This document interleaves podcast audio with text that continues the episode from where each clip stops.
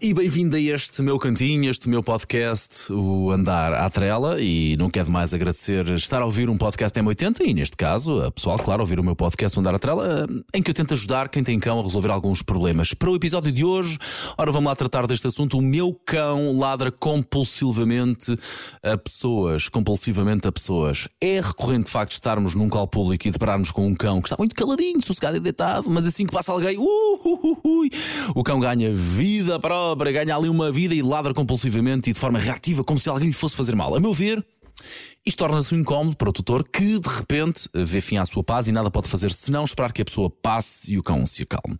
É também incómodo para quem passa porque parece que está a fazer alguma coisa de errada, não é? Chegando a ser às vezes constrangedor e, no caso de pessoas até com medo de cães, pode ser inclusivamente desagradável este episódio de ter um cão a ladrar e mostrar os dentes diretamente na sua direção. E, claro, é também incómodo para o próprio cão, uma vez que este comportamento se traduz justamente no facto de ele não estar confortável com um estímulo que deveria ser a coisa mais normal do mundo. Uma pessoa passar a 4 ou 5 metros resumidamente, parece-me, não é muito agradável para ninguém. O que fazer então para extinguir este comportamento, ou pelo menos diminuí-lo se possível, ou diminuí-lo ao máximo se possível?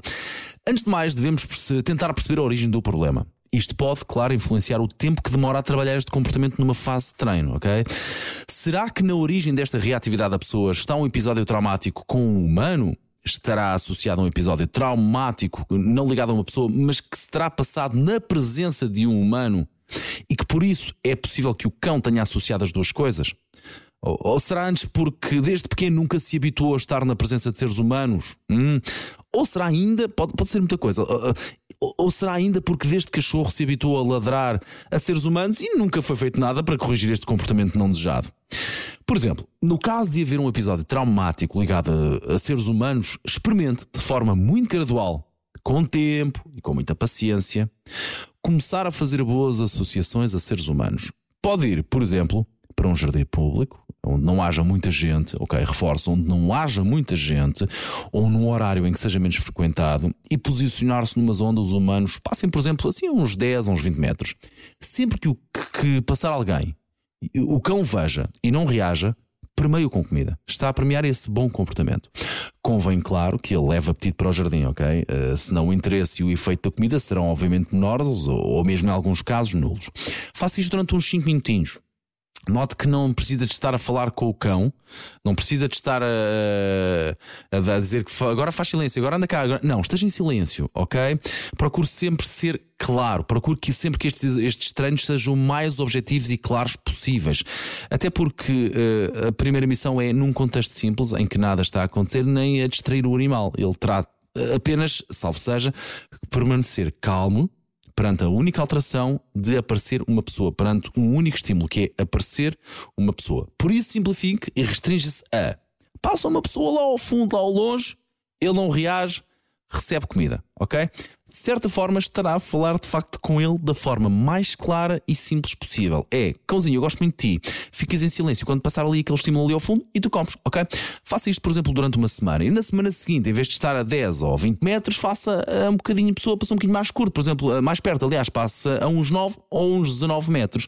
De forma gradual e lenta, aproxime-se dos humanos, fazendo sempre boas associações, ok?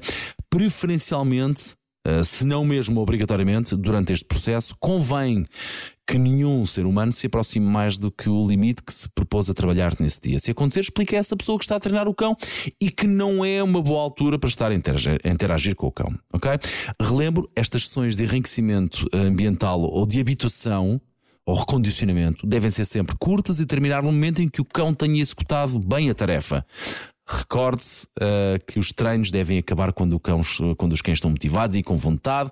No dia seguinte vai ter mais hipótese, ok? Pronto. É preferível voltar no dia seguinte e voltar a treinar, tá bem? Do que estar a forçar o cão, depois a voltar a. Uh, o cão fez uma coisa bem, depois faz mal, depois volta a tentar fazer bem, depois volta a fazer mal e depois o cão fica confuso, ok? Acabe quando o cão acerta e faz um, uma, um bom treino, tá bem? No fundo, a ideia deste exercício é recondicionar o cão, diminuindo de forma muito gradual a distância dos seres humanos e reforçando sempre com bons prémios, sessões curtas e muita paciência. Paciência, muita paciência nunca é demais enfatizar.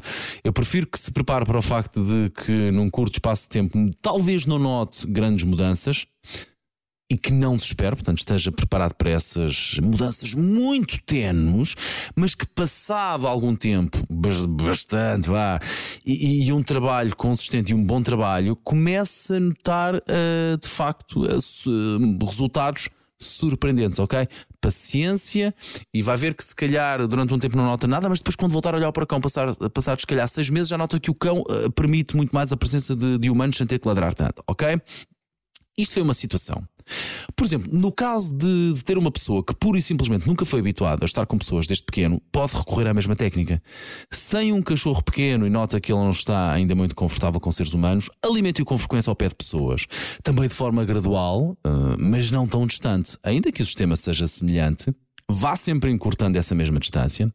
Outra abordagem possível uh, será através de jogos e brincadeiras em locais onde haja pessoas, começando também, se possível, com um número mais baixo de intervenientes no jogo ou na presença, até que ele se sinta confortável em estar no centro de uma roda, por exemplo, de seres humanos a brincar uh, despreocupadamente, ok? Portanto, está a brincar com o seu cão, está a jogar com o seu cão, os humanos andam ali à volta ainda uma distância uh, razoável e vai, cada, cada dia que passa, cada sessão que passa, vai encurtando esta distância que está dos outros humanos e vai ver que as duas por três já estavam a brincar com os humanos e ele não nota nada, ok?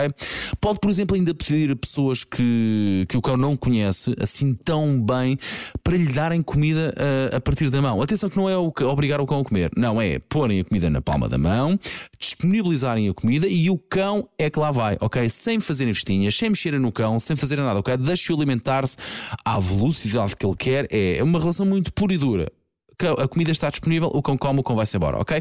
Para ele começar a fazer uma associação a de que, epá, espera aí que as pessoas são boas, espera aí que eu como da mão das pessoas, esta coisa é boa, ok?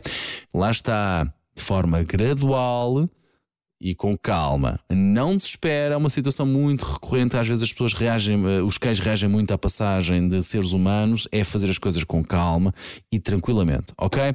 Obrigado por ter estado comigo no podcast Andar à Trela, neste meu podcast Andar à Trela, em que eu tento dar uma ajuda aqui uh, a melhorar o comportamento dos cães, a torná-lo mais funcional com, com as famílias. Alguma dúvida, já sabe, pode contactar-me e muito obrigado por ter estado desse lado.